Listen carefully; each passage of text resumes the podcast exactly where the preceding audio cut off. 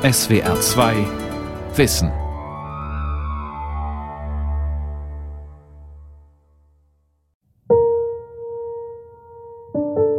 Einsamkeit sollte man erstmal als ein Warnsignal interpretieren, so ähnlich wie Hunger. Es zeigt einem einfach, es fehlt was und man sollte etwas gegen diesen Mangel tun. Bei Einsamkeit sollte man versuchen, seine Kontakte wieder zu beleben.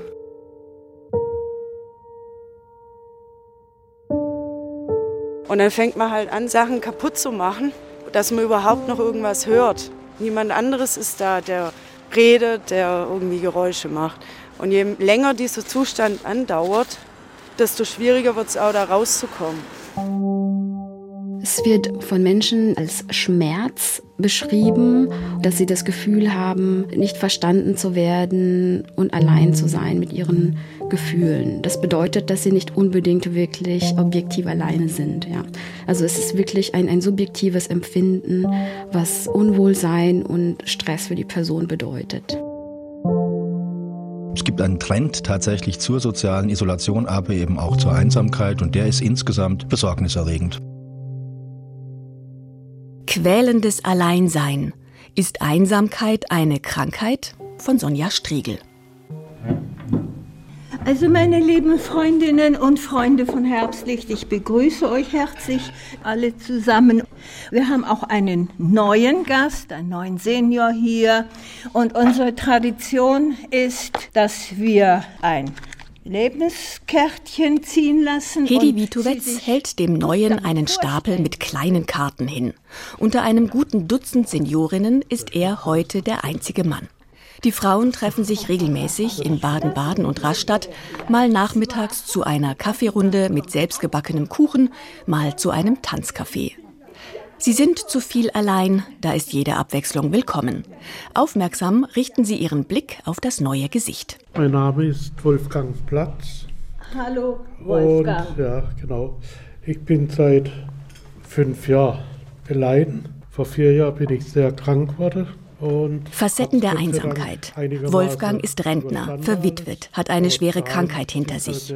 Er kocht gern und gut, hat Übergewicht. Manchmal sitzt er zu viel vor dem Fernseher. Manchmal versagt ihm die Stimme, wenn er lange nicht gesprochen hat. Er leidet unter sozialer Isolation. Meine Kinder sind weiter weg und jetzt versuche halt das alles so zu meistern, wie es irgendwie geht. Also vielen, vielen herzlichen Ohne sichtbares Erstaunen nehmen die Frauen seine Worte zur Kenntnis. Sie hören nichts Neues, es geht ihnen ja selbst so. Enge Freundinnen, der geliebte Partner sind gestorben, in ihren Wohnungen ist es still. Aktuelle Studien warnen, dass jeder zehnte Deutsche einsam ist. Im hohen Alter ab 85 ist es sogar jeder fünfte. Damit mehr Leute zum nächsten Tanzcafé kommen, trägt Hedi Witowetz eine kühne Idee vor. Da wäre also das die Tombola. Das nächste ist, wir könnten der Männerwelt an diesem Nachmittag ein Freibier spendieren. Ein Freibier. Könnt ihr, könnt ihr euch vorstellen, wie viel wir dann bekommen, wie viele Männer kommen? Hedi Witowetz will die Runde, die sich um einen Kaffeetisch versammelt hat, aktivieren. Natürlich ist die Selbsthilfegruppe Herbstlicht kein Datingclub. Vor einem guten Jahr hat Witowetz sie ins Leben gerufen. Das Wort Einsamkeit in diesem Flyer das war ja eigentlich der Schlüssel dafür, dass es als Selbsthilfegruppe akzeptiert wurde. Ne? Dann gibt es immer eine pauschale Förderung. Als Selbsthilfegruppe haben wir irgendwie eine Funktion, die akzeptiert wird von der Gesellschaft und von den Behörden.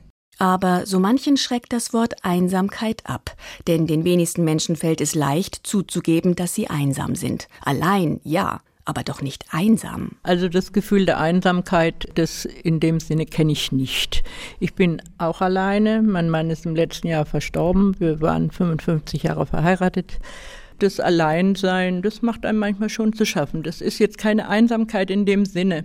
Aber alleine bin ich natürlich auch. Das ist ganz klar. Ich bin wohl manchmal ganz alleine, aber einsam fühle ich mich nicht. Ich habe mich auch noch nie einsam gefühlt aber die Wochenende sind halt immer ein bisschen eintönig. Und dann kommt eben doch dieses, dass man alleine ist. Aber so einsam kann ich nicht sein. Ich kann auch immer jemanden anrufen und kann reden und äh, einsam kenne ich nicht. Der Begriff Einsamkeit ist wirklich stigmatisiert schon fast.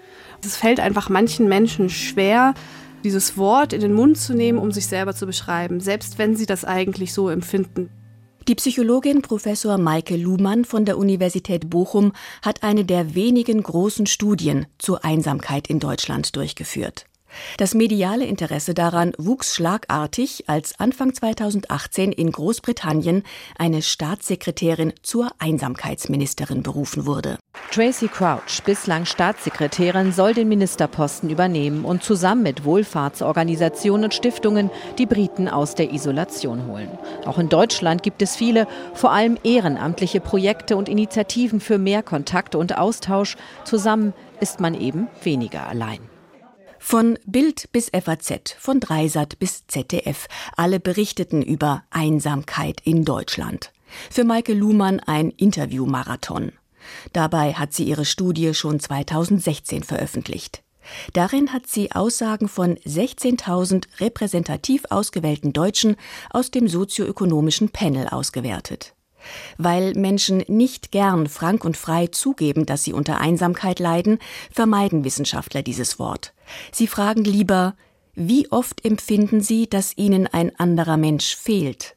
Wie oft fühlen Sie sich verlassen? Und wie oft fühlen Sie sich von anderen isoliert? Das geht auf den US-amerikanischen Einsamkeitsforscher John Cassiopo zurück. Wissenschaftlicher Standard sei das allerdings nicht, bedauert Luhmann. Das wäre schön, leider ist das nicht der Standard. Das ist eine Möglichkeit, wie man Einsamkeit erheben kann.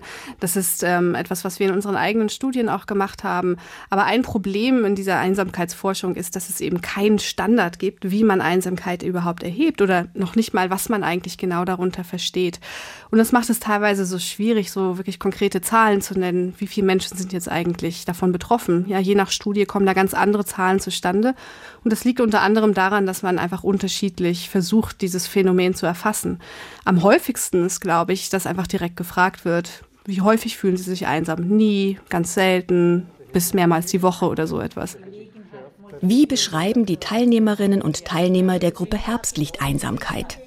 Da ist Gerlinde, eine gebildete, reflektierte Dame, die in Baden-Baden ein Mehrgenerationenhaus gründen will, in einem Chor singt und viele Veranstaltungen besucht. Es ist ein Grundgefühl. Wenn ich einfach das nicht spüre, dass ich mich austauschen kann mit jemand, irgendwie auf einer ähnlichen Ebene oder aber auch den Alltag teilen kann.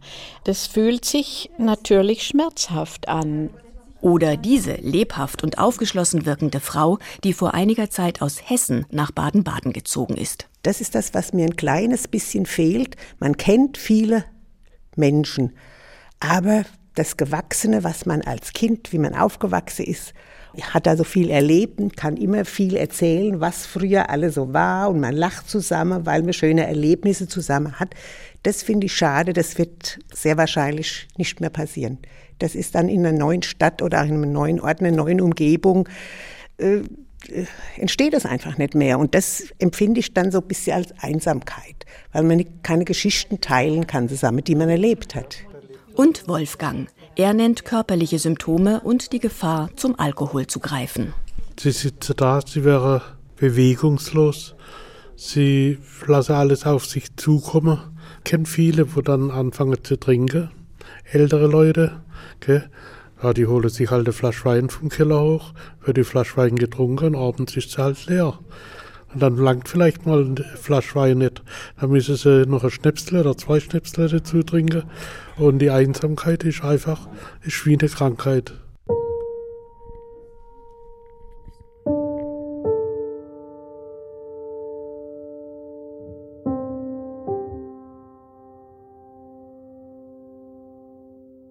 Einsamkeit eine Krankheit?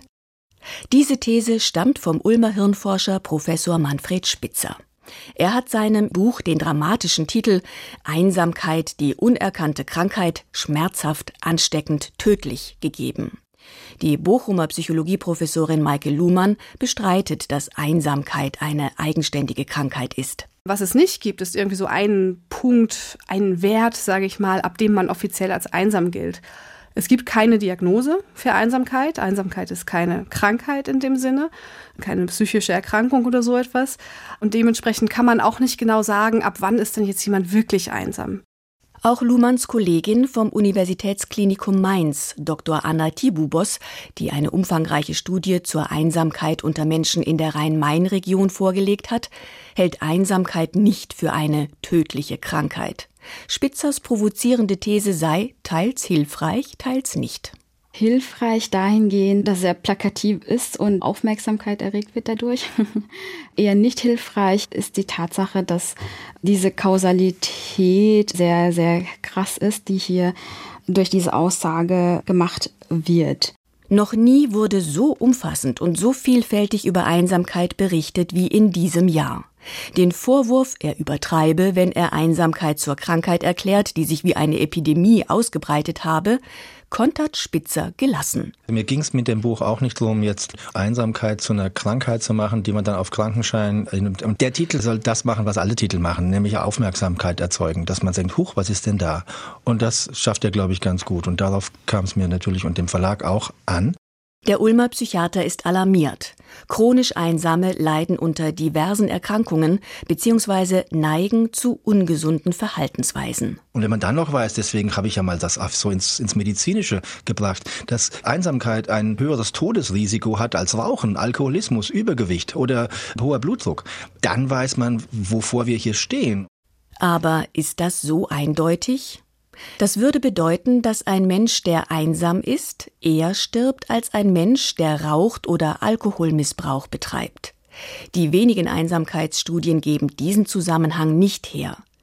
Sie bestätigen jedoch, dass chronisch einsame Menschen im Schnitt früher sterben als nicht einsame.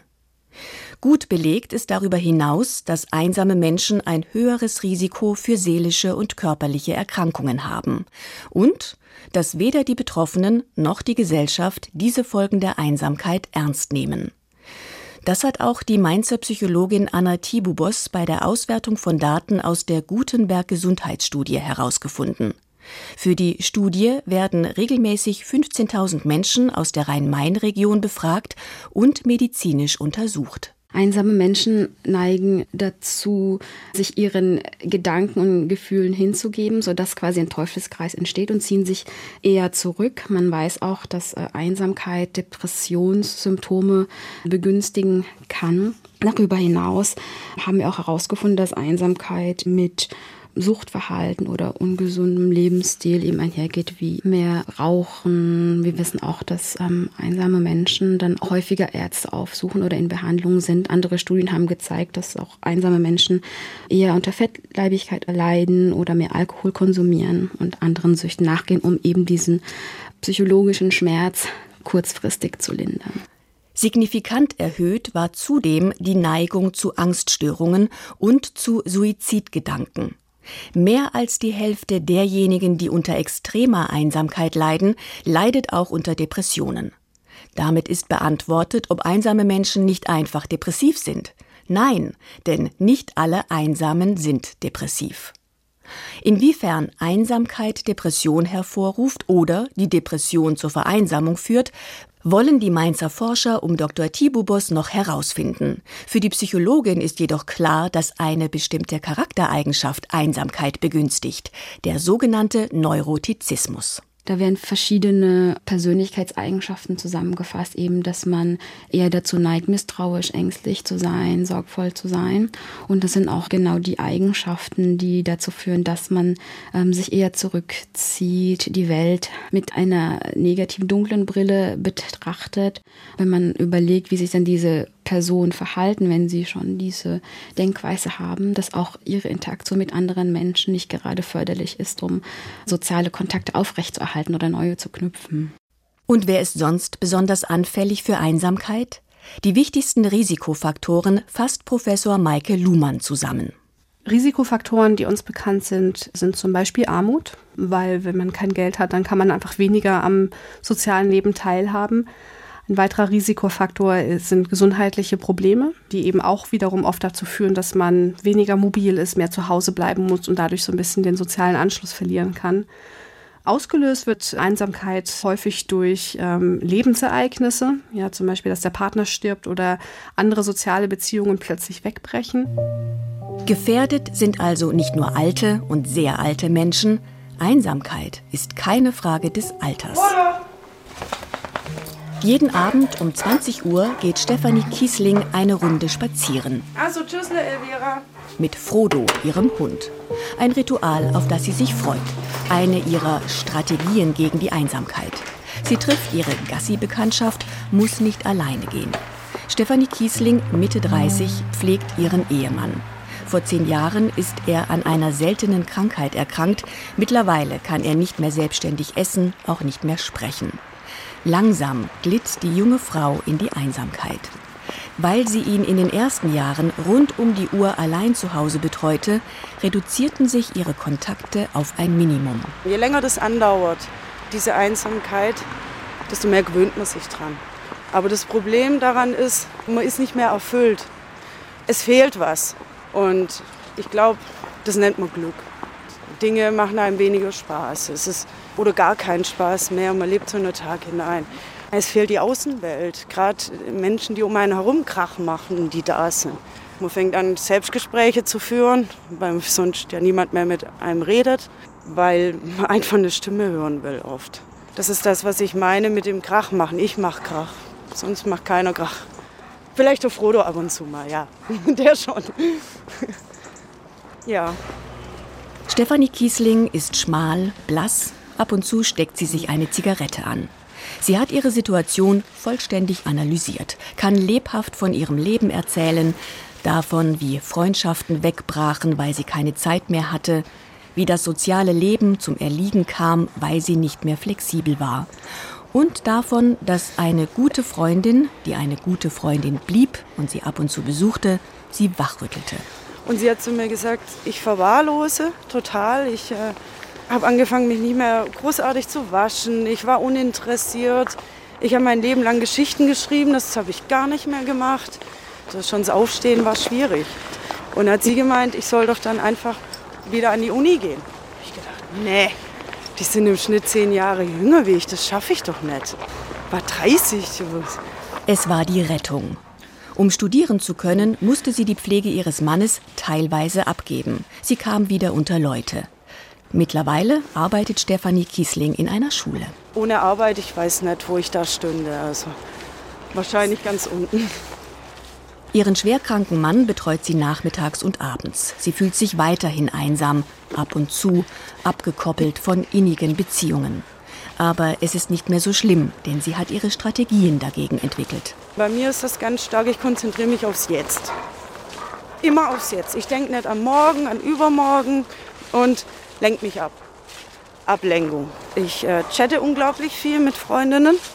Ohne Internet geht es eigentlich nicht, weil wo, wo ist mein Schnitt zur Außenwelt. Das Internet bietet ihr die Möglichkeit, schnell in Kontakt mit anderen Menschen zu kommen. Also ohne Internet kann man vergessen. Ich spiele unglaublich gern Videospiele auch und da spiele ich gern inzwischen Multiplayer, wo man dann auch Leute kennenlernt. Und das macht dann auch Spaß in dem Moment, aber letzten Endes ist es natürlich, ich rede hier mit äh, Leuten und hocke alleine einfach daheim. Ne? Ich hocke ich hock ja da Echte, tiefe Freundschaften bauen sich dadurch kaum auf. Stefanie Kiesling will auch wildfremden Spielpartnern nicht ihre Lebenssituation erklären. Sie sucht schließlich Ablenkung von ihrem Alltag. Die langjährige Einsamkeit habe sie verändert, erzählt sie. Und ja. auch krank gemacht. Vor allem psychisch krank macht's. Man wird äh, misstrauisch. Je länger man in dem Zustand ist, desto schwieriger fällt es einem auch, Kontakte zu knüpfen oder sich jemand anzuvertrauen, weil man Angst hat, wieder zu verlieren. Jedenfalls geht es mir so. Frodo, stopp! Oh, Frodo.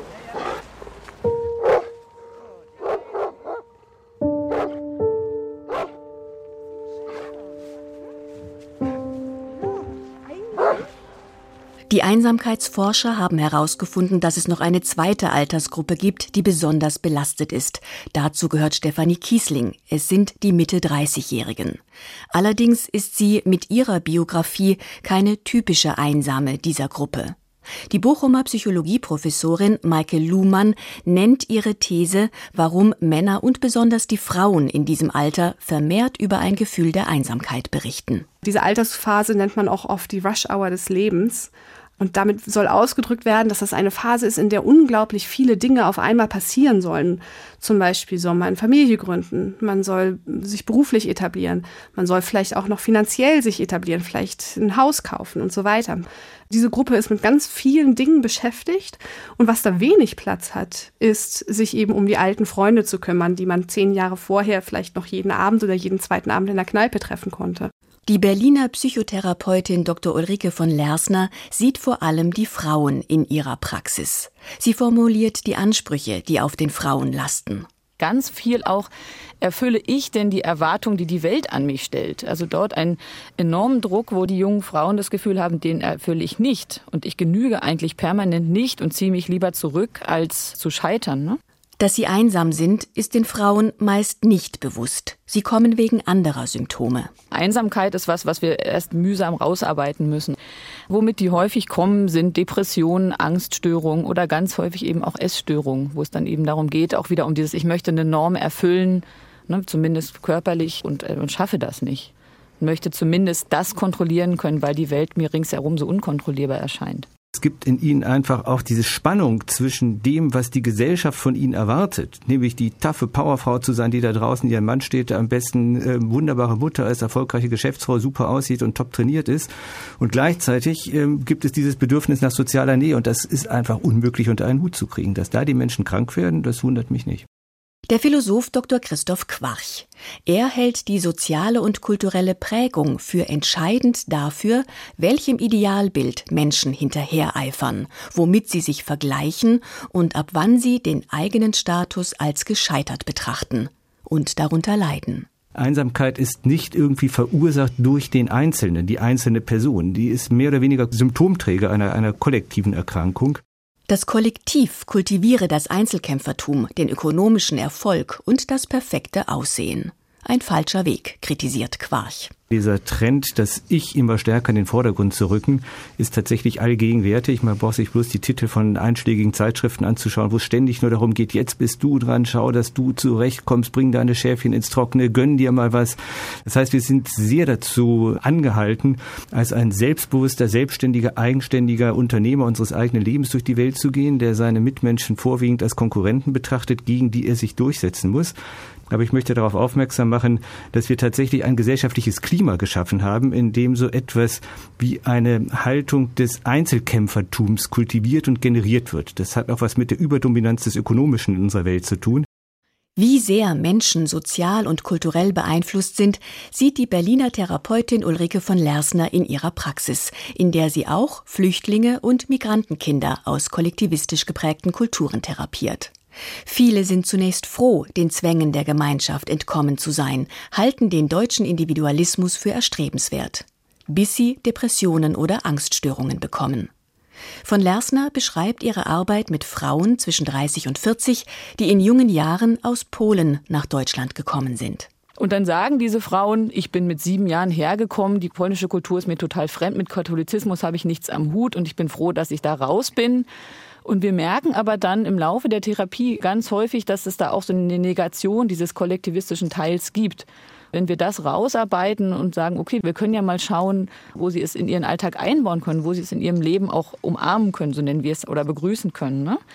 dann wird da plötzlich auch die Depression geringer. Einfach weil, weil das ein Teil von den Menschen ist, die die ausmacht und ihre Identität auch ausmacht.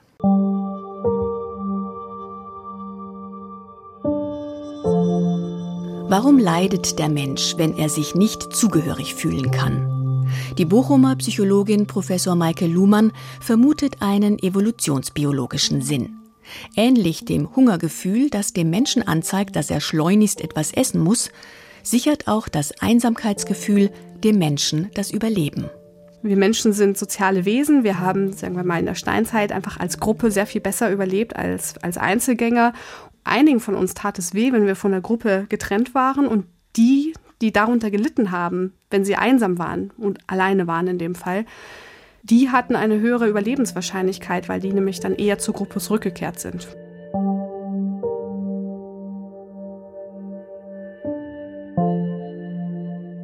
Wo gehöre ich hin? Wer gehört zu mir?